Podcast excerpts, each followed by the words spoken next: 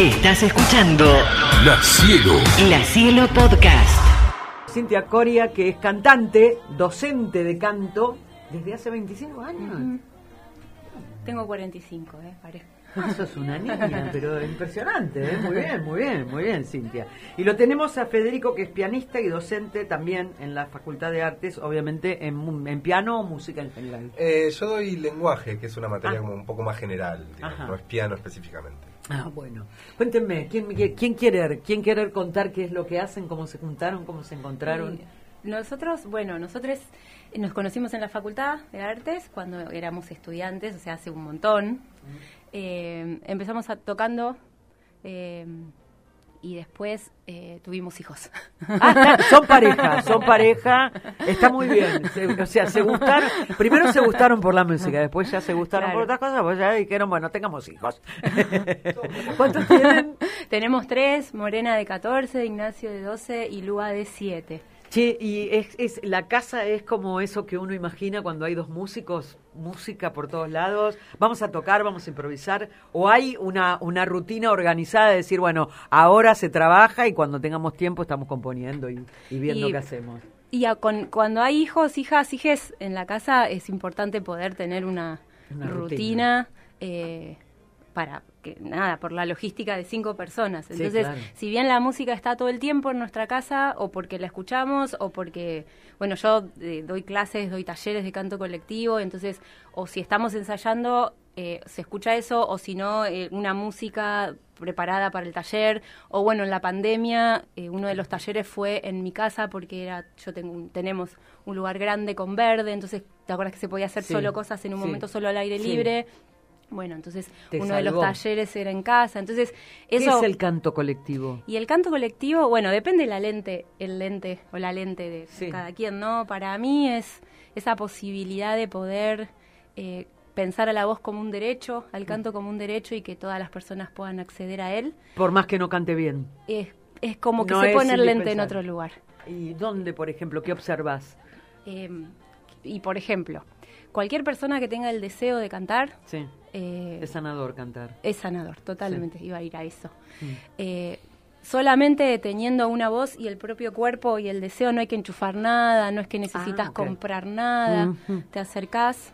eh, ¿Y formás parte de un coro o...? en, mi caso es canto colectivo, talleres de canto colectivo en relación a la música popular y al canto popular. Por ahí los coros están más aso- asociados a la música eh, académica Ah, o mirá. por ahí, aunque hagan música popular, eh, la dinámica, el sonido, la tímbrica y demás está más asociado a ese tipo de música y también el ¿Y rol qué- de director. ¿Y qué hace? Porque yo ya me imagino que hay mucha gente escuchando y dice, bueno, a mí me gustaría participar. ¿Qué hace una, una persona cuando va a un taller de canto colectivo? ¿Qué, qué- qué- cuál es su actividad? Y la actividad es, bueno, depende también quién del taller, ¿no? Yo te digo lo que hago yo. Lo que haces vos, sí, sí, mi, tu mi- taller. Mi lente. Eh, trabajar primero con la conciencia de su cuerpo, con su autopercepción, Mm. conectar con su eh, historia, porque la voz es invisible, pero cuenta cosas absolutamente presentes y toda nuestra historia, ¿no? Entonces, eh, conectar con lo que pasa con el cuerpo, con lo que pasa con las emociones. eh, hacemos ejercicios para eso, también la cuestión de, de rítmica, el eje rítmico también es un ordenador estructural, entonces jugamos. Está muy bien. eh, o sea, que hay posibilidad lúdica dentro de lo que Totalmente. Me parece que es una llave importante ¿Viste? para entrar. Porque decíamos, eh, hay mucha gente que por ahí está, que dice, bueno, yo to- estoy medio depre, no sé qué hacer, necesito hacer algo y no sé qué es. Viste, a lo mejor por ahí le emboca por ese lado y es una manera de Sí. reflexionar y de también de sacar, ¿no? Porque hoy en día todos necesitamos, está como medio todo Sí, para mí el, el- acelerado y agitado como para, ¿no? Totalmente. El canto, el cantar, eh, más allá de hacerlo grupalmente o, o- o, bueno, mismo en tu casa, vos sola, Mm. eh, es una herramienta muy posibilitadora, además de vincularse con otras personas, de vincularse con uno, con una misma, ¿no? Sí, totalmente. la voz que nombre ahí las emociones del pecho es una manera también... en La emisión ¿no? de la voz, ¿no? Porque yo me doy cuenta en mi tarea que la emisión de la voz, el hablar, es tan sanador. El hablar con el otro, el tratar de emitir la voz de alguna manera es como sanadora. es- es- Sí. eh, entonces, bueno, para mí el taller de canto colectivo es una... Cantamos en ronda, que para mí es eh, también muy importante y no es casual. En una ronda hay una democratización y circulación de la palabra. Claro. No se sabe quién empieza y quién termina, por más que hay un rol de coordinación que yo lo tengo. Eh, es- esa ronda también genera, nada, ubicarse en un lugar eh, especial de igualdad. Eh, y bueno, y desde ahí eso, comunicarse primero con uno mismo, con Sí, una claro. misma, vincularse, encontrarse con su propia voz eh, y de ahí vincularse con los demás. La idea es que la trama colectiva vaya enriqueciendo esas singularidades y las singularidades enriquezcan esa trama colectiva. Y cantar hace bien, cantar ¿Y hace a vos bien. te hace bien? Y a mí me, a mí me hace súper ¿Desde bien. qué edad te hace bien? Y yo canto desde chiquita, en mi casa se- mi mamá cantaba, canta, eh, eh, siempre se escuchó música. ¿Cantaba profesionalmente o cantaba No, como- cantaba, tenía en- una guitarra y Ah, cantaba. O sea, como mi abuela, Claro. abajo de la parra. Tenía una guitarra que le regaló su papá, o sea, mi abuelo, cuando sí, cumplió sí, 15. Y, y siempre, o sea, siempre estuvo conmigo el canto. Y después ya creo que mi primer clase de canto, de decir, bueno, quiero cantar, Sí. eh, la tomé tipo a los 15, 16. Y yo en ese momento tenía una banda de covers de Fabiana Cantilo, que la amaba y la amo todavía. Claro, sí, una reina. una reina.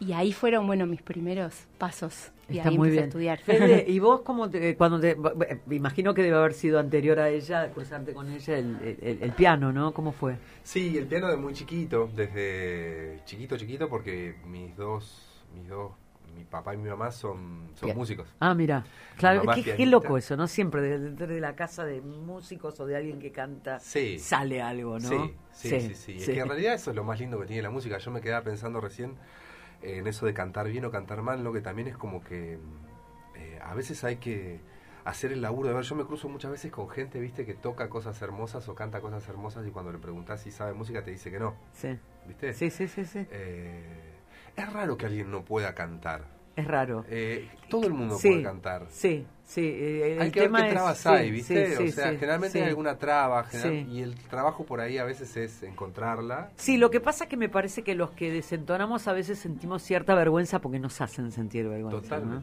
Entonces, la, la mirada de aparece la otra Claro, sí. haciendo un juicio de valor. En Sí. general a mí me pasa cuando viene alguien. por no, eso cuando yo- cantamos solos en casa estamos felices. Claro, porque no hay, bueno, no hay- porque no hay juicio de valor. Claro. Y en general ese juicio de valor de si canto bien o mal siempre lo puso otra persona. Sí. Entonces, o a- no sé, fuiste a un coro y te dijeron que no podías, Es o que callate, que tenés voz de pito, o lo que fuera. Sí. Y todo eso va generando una identidad y una confianza o no confianza, ¿no? Es parte de, Sí, bueno, de la totalmente. persona. Entonces, Sí, por sí, eso sí. cantar es tan sanador y liberador, porque Sí. rompe ahí esas como categorías. Parte de la vida, eso que decías, ¿no? Que suena en una casa, que está alrededor Totalmente. tuyo y, y- y sobre todo si se hace colectivamente. se No, pero aparte que la música, ¿no? En general vos la escuchás y te lleva a un lugar. Sí, claro. En el tiempo, a un lugar geográfico. eh, es como un transporte, no es todo. Cuando yo canto una canción, por ejemplo, a mí me decís Venecia sin ti, de Charles Aznavour, y yo sé dónde me voy, ¿me? Yo sé a qué lugar me Totalmente. voy. Entonces, y no es justamente Venecia, y es el patio de mi casa, y Totalmente. yo era pequeña, y mi mamá lo ponía. Entonces digo, y con, como eso, hay tantas cosas, ¿no? Me, me, me- me emociona esta canción. Y la misma canción nos lleva a lugares Sí, distintos a cada uno. a cada uno, Hay sí. algo compartido que es común y algo que es muy personal. Es tremendo. te lleva a vos. El poder que tiene la música, el, el canto en general y la letra y todo, ¿no? Es como fuerte. Porque es eso, ¿no? Cantar es también, o sea, además de que el canto cuenta cosas muy presentes, está toda nuestra historia, incluso Totalmente. esa que nos pertenece antes de nacer. Mm. Entonces, en mi lente, para trabajar el canto colectivo, todo eso es parte de una clase. Claro. Desde lo lúdico, desde una canción, desde armar algo, desde el canto y la percusión, eh, o simplemente por ahí leer una frase, leer un Sí, texto, sí, sí, sí, sí, o saber sí. que ponemos en juego todo eso cuando estamos en ronda y cantamos. Entonces, Es para mí es maravilloso. Bueno, amigo, eh, usted venía de una familia de pianistas. De... Eh, músicos, pianista, Música. guitarrista. Ajá. Sí, y ahí eh. después se cruzó. ¿Qué hacen juntos? ¿Qué, qué, qué es lo que mejor, apar- aparte de hacer unos bellos hijos? Digo, ¿qué, qué, qué, qué es la música que hacen? ¿Cómo la definirían? ¿Hay una, un rol, un etiquetado? Y ha pasado, lo que pasa es que hemos hecho distintas cosas juntos eh, por ejemplo, recién la música que pusieron era un grupo que teníamos junto que se llamaba La Oveja Minga, que era un grupo más que nada de folclore. Fue una época que estábamos muy investigadores, así muy de... Y bueno, eh, con, dos amigos, dos grandes amigos, hicimos, hicimos ese grupo. Después, muchas músicas son composiciones mías que, que yo compongo también muchas veces pensando en la voz de Sin. Claro. Eh, u otras que no, pero que después ella se las apropia también. Eh, y compartimos un proyecto a dúo que se llama Proyecto Film. Bueno, ¿qué quieren hacer ahora? y tocamos una canción. Dale, es una, una que se llama Jardinero, dale. que nació en pandemia. A ver.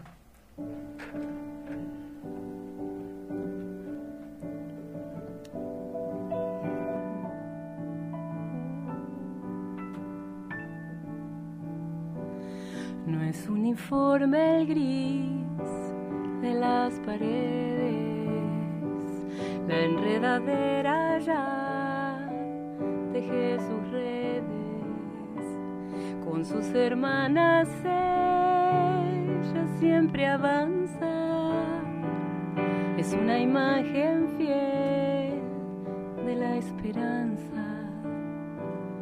Algún día vendrá el jardinero, le toca reformar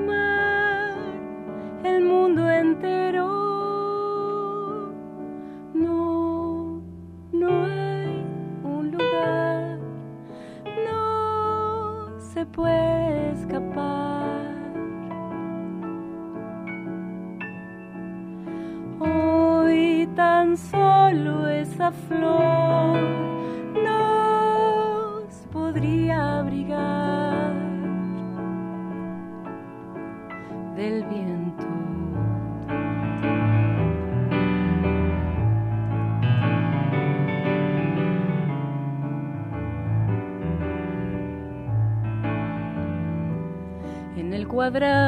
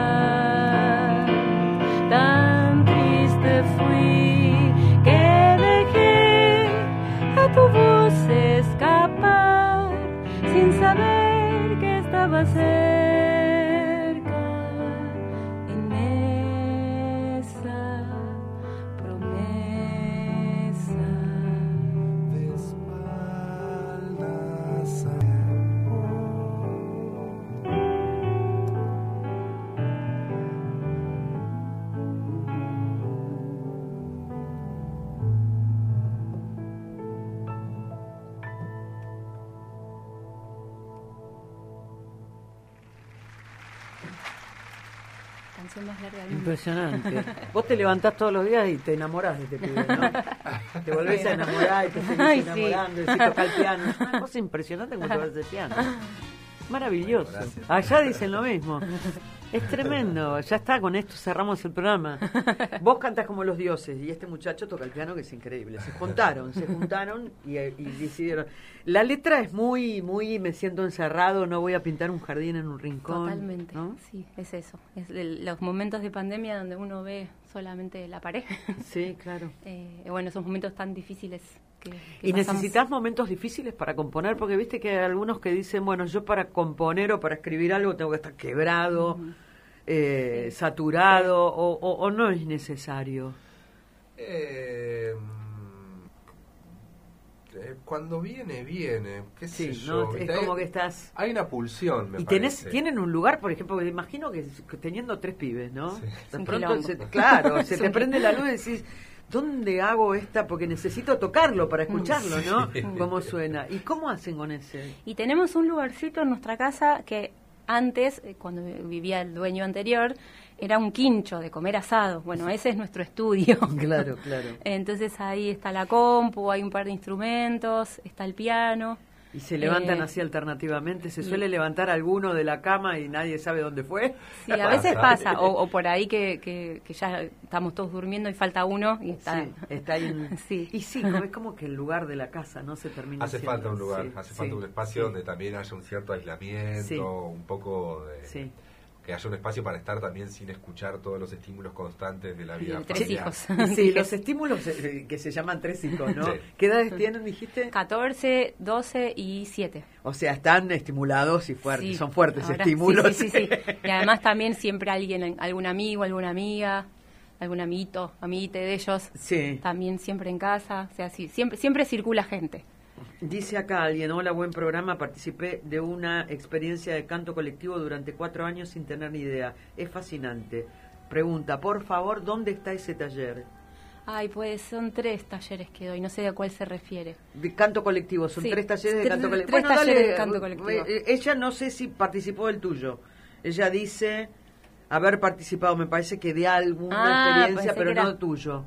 Y, se puede comunicar conmigo en, en Instagram, que dice, hay un Instagram mío que es Cintia Coria Canto, o si no, Sí. Cintia Coria, que es uno más personal, y ahí yo voy como subiendo todas las actividades, eh, o, o de canto colectivo, ahora eh, también estoy dando, junto con Natalia Richat, una profesora de Chikun y médica china, unos talleres de canto y Chikun, con esta mirada de pensar el canto como una posibilidad de gestar salud Ah, mira. individual y colectiva. También con Fede damos eh, del lenguaje y de canto colectivo. Así que ahí está toda la información de, las próximas. Arroba Cintia, Cintia Coria Canto. Canto. O Cintia Coria solo. Cintia Coria Canto o Cintia Coria Solo. Eh, por acá dice, yo, disculpen porque me olvidé los lentes, entonces no veo nada, entonces estoy tratando de adivinar. Cine y Fede son excelentes profesionales, los queremos mucho, es muy importante lo que hacen, los queremos mucho. Somos Sergio y Paz. Ah, ser amigos sí, queridos, ¿no? amigo- a mi amiga de, de toda la vida. Amiga de Sí. toda la vida. ¿Y ella qué hace? ¿Es cantante no? Ella, no, Paz es trabajadora social. Igual canta, sí, canta. Hemos cantado muchas cosas juntas. Ajá. Eh, la última que cantamos juntas fue el sábado pasado, el recital de Fito. Sí. A los gritos. claro, Eh, claro, Fito que está con esos 30 años del Sí, amor sí, sí. después del amor. Volvimos a ir juntas las, las mismas amigas Sí. de hace que 30 años. Sí, claro. Eh, así que bueno, ahí. Bueno, eh, me decían que componen juntos. En realidad compone Fede las músicas y yo me las voy apropiando, las vamos armando. Las ¿La armamos. letra la haces vos o la haces vos? Las hago yo también. Todo. Sí, ¿Te gusta sí, la sí. composición? Siempre.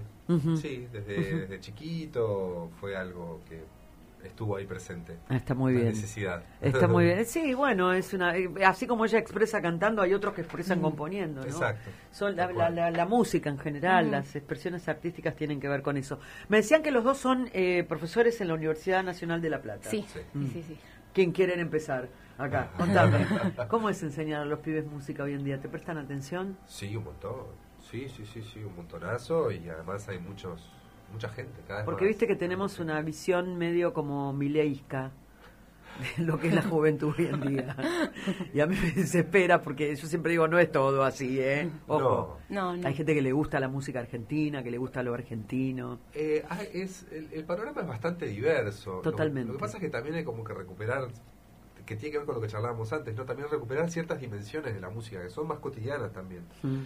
A veces eh, hay, con la intervención del algoritmo, de las redes, de los medios de comunicación como muy concentrados muchas veces, eh, una canales de difusión o de contacto con la música bastante acotados. Y la música es, primero que nada, es parte de la vida cotidiana. Entonces es recuperar eso, es fomentar espacios, es fomentar sobre todo diversidad y cantidad de espacios pequeños, eh, pero pero diversos y que... Y la música, Fede, todos. está yendo hasta a esto que, que, que habitualmente se difunde, el trap, el rap nada más, o hay composición de todo tipo. Porque viste que generalmente quedamos en lo magro de que lo que es cultura popular va a los medios y el resto se oculta. Totalmente. Siempre Sí. pasó lo mismo en la Argentina, hay como una visión medio particular de los medios así. Sí. Eh, ¿Qué pasa con eso?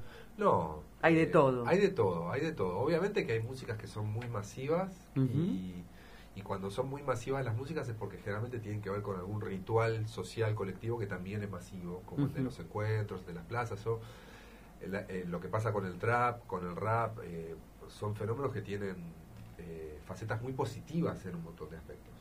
Yo lo único que muchas veces observo como un problema, o que en todo caso es algo por lo que a mí me interesa militar, es la diversidad. A veces la falta de diversidad. o Claro, la vos sentís que es eso que te digo, que se difunde eso y el resto... Exactamente, entonces Mm. que, que aparezcan espacios, porque el tema Sí. es que esos espacios están muy bien y está buenísima esa música, sí, está sí, buenísimo sí, todo lo que pasa Yo ahí, opino lo mismo. pero no hay lugar para todos. Sí. eh, Pero es muy de la Argentina eso, ¿no? Es eh, lo que es, el ritmo popular es el que se impone y el resto queda como asfixiado en un rincón. Siempre fuimos así en la difusión. No sé hay, por qué pasó poco, eso. hay poco entramado para sostener eh, lenguajes y discursos que no sean tan hegemónicos. Hay poco entramado. En otros países, yo lo, lo que he podido conocer, que tampoco es tanto, en algunos otros países es verdad que hay cier- hay más, más presencia de otras, de otras opciones. Pueden ser estatales, pueden ser a través de, de otro tipo de emprendimientos que también Mm. a lo privado, pero hay más espacios, Sí. más lugares donde... Y decime, y esto es una pregunta que se lo hago a los dos porque son eh, personas que vienen de otra época como yo, donde la compañía discográfica agarraba al músico, era el que se encargaba de la difusión, etc. Hoy es más fácil o es más difícil para una persona encarar la música? Eh, la, pos- la posibilidad de acceso a sacar un disco en un punto es más fácil porque hay posibilidades de que lo puedas hacer en tu casa. Que Sí. qué sé yo, cuando nosotros éramos más chicos eso medio que no estaba, tenías Es que ir a un lugar. Sí. Ahora hay mucha más democratización de ese conocimiento. Por supuesto que hay que tener la plata para tener, eh, no sé, la placa de sonido, los micrófonos y demás, eso. Pero bueno, también hay espacios donde eso se enseña y hay muchas más posibilidades de que cada uno, cada una, cada uno en su casa pueda grabar eh, sin necesidad de tener que ir sí o sí a un estudio. Al Por supuesto, estudio profesional. por supuesto que el estudio profesional te brinda un montón de cosas de justamente del profesionalismo del sonido o bueno, de algunas cuestiones así. Sí, yo me lo pregunto porque, viste, me- me pienso también dentro de ese ritual que es tan hegemónico y que es una vertiente solamente la que se conoce. Y te lo pregunto básicamente porque ayer hablando con mi madre me decía, no, porque se perdieron las melodías, me decía mamá. Mamá, una mujer de 86 años, me dice, se perdieron las melodías, yo escucho el trap y le digo, mamá, pero no es solamente eso. Ay, y es muy difícil para, de acuerdo a lo que se difunde, le digo, metete, que también por ese lado eh, coincido con vos, metete en YouTube, metete en tal lugar, ayer escuché una piba que participó y canta como, digo, y hay un montón de lo que a lo mejor melódicamente está más cercano a uno, ¿no? Sí, Eh, muchas veces eh, uno cae en la trampa, y es inevitable el tema de decir, buscándolo, de, de- de juzgar una música de acuerdo a los parámetros de otra. Sí, claro. Eh, entonces, sí, yo soy, a, a mí personalmente las melodías son algo que me atrapa Sí. y estoy formado Sí, intensamente ahí. claro. Pero también es, es un poco aprender qué es lo que cada música busca, Claro. propone y transmite. Y que, ¿no? y claro, sí, que Porque representa. ahí, bueno, Mm. eh, verdaderamente hay, hay otros otros valores y lo que se está diciendo es otra cosa, y es igual de válida. Sí, sí, sí. sí. El tema es eh, eso, la, la- la hegemonía, la concentración y la ausencia de espacios para que se manifiestan otras opciones también. Eso es complejo. ¿Hacemos otro tema? Dale, ¿Eh? ¿Qué A ver, hacemos? ¿qué hacemos? ¿Corazón? dale.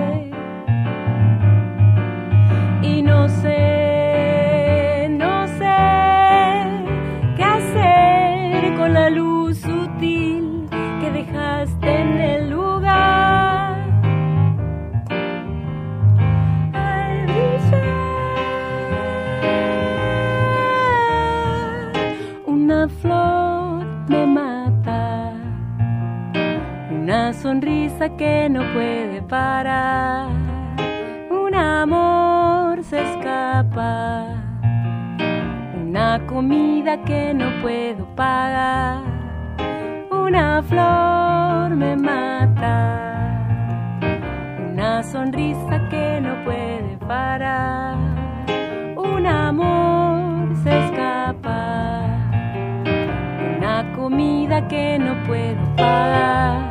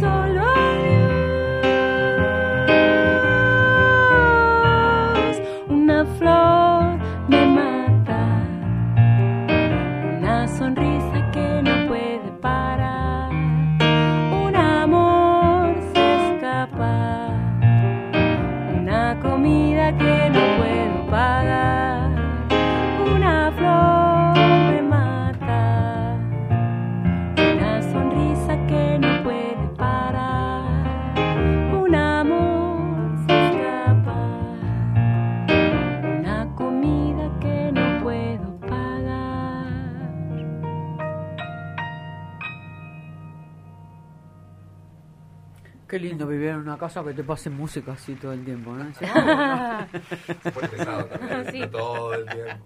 bueno". No, bueno. Y che, ¿y los chicos te, las ven que, que, que van para ese lado? O... Les, les encanta, o sea, les gusta, están acostumbradísimos a compartir eh, o que tenemos que ir, no, no hay con quién dejarlos, dejarlas, entonces tenemos que tocar, tienen que venir. O, o cuando yo doy algún taller también, por ahí alguna o alguno tiene que venir, es como parte de su, Sí, de su claro, cotidianidad. sí, claro. Eh, los tres cantan hermoso, les gusta escuchar la- a la más grande, ahora que está en su adolescencia encerrada en su pieza, está todo el día escuchando música, le gusta mucho Aurora, eh, que es una cantante pop, que es divino lo que hace, Mira. la fuimos a escuchar Lula Palusa. por ahí ya no está ahora ni tocando, en un momento tocó la guitarra, quiso, pero ahora está como más en su rol de, de escuchar. Eh, Ignacio, que es el del medio, que es futbolero y va a clases de piano con Cristian Cordón, un músico de acá de La Plata, divino. Y la chiquita, ella le encanta, ella baila, canta, actúa, es como que todo, le encanta todo. Siempre hay alguno que sale con Nos el pide padre. que nos pide que la filmemos y la subamos a Instagram. Mirá, es una artista, Me encanta, es- me es encanta. quiere ser famosa. Está muy bien. Escúchame, eh, vamos por partes. Ve- Shows, ¿hay alguna posibilidad de verlos en algún momento de este año? Juntos ahora no tenemos ninguna fecha. Tenemos distintos shows, pero no, Pero- no tocando juntos. ¿Solitos o con otras agrupaciones? Yo, yo tengo un par de fechas ahora en Café Vinilo en mayo, el 27 de mayo. ¿Solo? Con el trío, yo tengo un trío Ah, con. Mariano Cantero y Omar Gómez. Ajá. Y después en el auditorio de la facultad, acá, acá en Plaza Sí. Rocha, Sí. el eh, 6, de- o el- no me acuerdo si es 3 o 6 de junio, que es sábado, que ahí va a cantar sin invitada. Ajá. Eh, pero no tenemos en este momento Todavía no. fecha No, tuvimos ahora hace poquito en la bici, En la bici eh, tocamos. hace poquito, y seguramente en un par de, de- En realidad de lo, meses. lo más paradójico es que el dúo, o sea, nosotros nos conocemos hace un montón y compartimos un montón de cosas, como ya te contamos, Sí. pero a dúo empezamos a tocar hace poquito. Ah, entonces todavía es medio Claro, como que lo como están que fabricando. teníamos tantas cosas y yo Sí. participaba en cosas de ella y ella en cosas mías y nunca nos habíamos como puesto serio de decir, che, Sí. vamos a hacer un dúo. Sí, ya tocar". que estamos en casa, Claro, veamos si claro, hay algo. claro, ya que estamos acá, claro. no tenemos nada que hacer. Eh, así que hace en realidad pocos meses que estamos tocando. Estamos más pensando en grabar. Ah, mira. hacer Eh, un disco. que- Cintia, ¿y vos tenés, así como él, otros proyectos tuyos? Eh, ahora, ahora mismo no solo esto, Solo pero esto. bueno, con los talleres de canto colectivo, eh, en general, eh, el otro día justo charlaba eso con las cantoras, son las- los talleres de canto colectivo son todas mujeres. Ajá. Y mm, eh, hablaba eso, que para mí estar en, eh, en los talleres y cantar, el- hace poquito cantamos en la vigilia por el 24 de marzo, en la estación Ajá. provincial, ahí por, en, que organizada por Teatro por la Identidad, y, y tenemos así lugares donde vamos cantando, y para mí eso, más allá que yo tengo un rol de coordinación, para mí eso es hacer música. Claro que sí, eh, y es un proyecto musical más, digamos, no es que, bueno, por un lado la docencia y por otro lado mi proyecto musical No, con está Fede. bien, está bien. Para mí eso es un proyecto musical y comparto la música con un montón de cantoras. ¿Los dos dan clases particulares para que...? No, vos sí. Yo sí, los talleres, Los mm, talleres. los talleres y la facultad. Y la facultad. Yo no. Y no, no, no, no, no, no tenés alumnos. No, no tengo tiempo. No tenés tiempo físico. Está bien, o sea, son opciones de vida más El adelante. canal por ahí de la sí. docencia lo tengo ocupado con, con mucho gusto y mucho placer por la facu. Está muy bien. Ahí. ¿Tenés muchas horas de cátedra? Eh, tengo, es un trabajo muy habilitante el de la facultad. O sea, yo me lo tomo con mucha responsabilidad y le dedico un montón de tiempo. Sí, claro, pero sí, el sí, compromiso de tiempo en el que sí o sí hay que estar frente a alumnos dando clase, que es un, un horario fijo, no es tan grande. Son dos tardes. La vez pasada me preguntaban a mí en una nota si yo estaba dando cátedra en la universidad soy como licenciada en historia. Y yo le decía, no es fácil ser docente. No. Porque la gente se cree que uno, viste, yo me voy de acá corriendo, me paro en la facultad, me aprieto el botón y digo, hablemos de Revolución Francesa. No. Digo, hay que, hay que preparar, hay que leer, hay que actualizar, hay que hacer cursos, hay que... La docencia es compleja, la gente tiene una visión de la docencia del maestro como que el maestro agarra el librito, se va, se levanta a las 9 de la mañana, va, da el curso y se vuelve a la casa a dormir la siesta. Totalmente. Sí, por eso también no es solamente que se contempla el tiempo frente a alumnos, sino también todo eso que vos decís, eh, tu formación, tu, la investigación. Que hoy acá en la eh, Argentina eso está literalmente con lo que se gana prácticamente Sí, bueno, vedado sí. quedó para el muy, docente. muy atrás, los, los sueldos docentes quedaron muy Bueno, atrás. por eso digo, este, hay que eh, contextualizar, porque me parece que los medios construyen un docente que no existe Totalmente. Sí, sí, sí, totalmente. y una docencia que no existe. Eh, bueno, redes, así la gente puede escucharlos, Spotify, todas Sí, esas cosas. Nosotros tenemos con nuestro dúo, de, de dúo de, de, de estas, de estas músicas, eh, no dúo de, de otras cosas que en la vida hemos compartido, eh, se llama Proyecto Filmco, así está en Instagram, Proyecto Filmco. Si no, mis redes es Cintia Coria Ajá. y las de Fede es Federico Arreceigor. Bueno, Yo nunca me hice una red así específica, es la, la de mi vida. La de tu vida, si te La- escriben y dice, ahí vos contestás. Está, está la Estamos- foto de los bien. hijos, de Está bien. de los vacaciones. de todo, Está todo ahí. Bueno, chicos, un placer realmente tenerlos en el programa. Gracias, Fede. Gracias, Igualmente. Cintia. Gracias, Mucha mierda. Marcela. Toneladas de caca para todo lo que venga Para en todo el el mundo. Te escuchaba que tratás de hablar en, en- en- en- en inclusivo. Sí. Digo, eh, es, eh, es una requisitoria dentro de la facultad. No. Los pibes hablan, les pibis Eh, hablan así o cómo es. ¿Cómo Me- es? yo, bueno, Morena, nuestra hija más grande, la que Hablan tiene 14, inclusivo. Eh, está todo el tiempo ahí como medio atrás con eso. Eh, y también en la facultad, en las clases que damos, la mayoría de los alumnos y las alumnas y alumnos hablan así. No, to- no todo el mundo, pero la mayoría. Entonces es como una, una manera de, de, ¿Cómo de ves esto de que en la Ciudad Autónoma de Buenos Aires está prohibido? y qué sé yo, me parece un desastre. parece un desastre. Eso y muchas cosas más. Bueno, ni hablar. Pero es raro, ¿no? Es raro esto de no comprender que el lenguaje es dinámico, ¿no? el lenguaje es dinámico y también hay un montón de cosas. Preguntale a San Martín, se llamaba la película. Sentalo ahora a ver si te entiende. Siempre digo lo mismo, cuando me hablan de que no puede cambiar. ¿Qué no puede cambiar? Sí, además. Al Quijote anda a leerlo como está escrito. Eh, también es hacer visibles, a- bueno, son, son derechos que se fueron ganando, Sí. es hacer visibles a, a ciertas personas que por ahí no están siendo nombradas y es muy importante sentirse nombrado, nombrada, nombrada y esto, bueno, es parte de, no digo que sea la única solución, pero No. es un camino posible Sí. de integración, me parece súper importante y me parece también importante que eh, docentes estemos también por lo menos interiorizándonos acerca de estas cuestiones del lenguaje, Claramente. eh, escuchando, podemos acordar o no, puede salir más fácil o no. A mí en general me sale, por ahí otros docentes, Les otras docentes les más. cuesta un poco más. eh, otros no están de acuerdo, digamos, Sí. pero por lo menos que se debata y que sepamos qué estamos nombrando. Sí. Eh, y también hay un montón de maneras de nombrar que han sido muy ofensivas o que son muy ofensivas y muy excluyentes y hay que, bueno, preguntarse por qué esas maneras ofensivas excluyentes no molestan, aunque no estén en el- la Real Academia Española habilitanda, habilitadas, porque estas sí ofenden. Entonces, Sí, es eh, bueno, es una cuestión ideológica en, en el fondo, sí, ¿no? Sí, últimamente casi todo tiene sesgos ideológicos, sí. La idea en realidad detrás de eso es que cada quien en realidad hable como quiera, Sí, ¿no? sí, sí, Paradójicamente se lo ve como algo Totalmente. intrusivo cuando en realidad lo intrusivo es lo otro, que Sí, cada quien yo- hable como quiera. A mí el único, el único, y ya me estoy yendo del horario, ¿no? El único medio ruido que me hace el tema de- es con la literatura clásica, digo, Claro. cómo, cómo Claro. eso se, se toca, no se toca, se convierte, no se convierte, no hay, es como que yo tengo como un... eh, eh, que me pasa también, por ejemplo, con esto de la inclusión dentro de las series de televisión, que aparece un lord eh, que es este de raza negra, y no es que yo no quiera que el negro actúe de ese, claro. pero que no existía. Entonces, conceptualmente me parece que puede causar una confusión con lo que era en la historia el negro en entonces, en cuanto a la discriminación y cargado en los barcos, cargado de costado como si fuera mercadería, y todo eso que no se dice, ¿me entendés? Seguro, Entonces ahí claro. me, Claro. donde me corta un poco Sí, la... totalmente. A mí me parece como que hay que ser... terreno- Es un terreno en movimiento. Sí. Lo Me que parece está que pasando sí. a partir de estos momentos es justamente que estas cosas se mueven y que nos empezamos a preguntar esas cosas. Sí, claramente. Y eso es parte de la discusión. Sí, yo también estoy de acuerdo. O sea, hay, hay cosas que se están definiendo los límites, los puntos, los alcances, Sí. se están nombrando cosas que antes no se nombraban. Eso Sí. es bienvenido. Sí, Claro, claramente. eso es Y bien. la idea detrás de, de todo eso es ganar libertad, no perderla. No, claramente, y ganar derechos, que es lo más importante. Totalmente. Chicos, gracias. No, gracias a vos. La Cielo, La Cielo. La Cielo Podcast.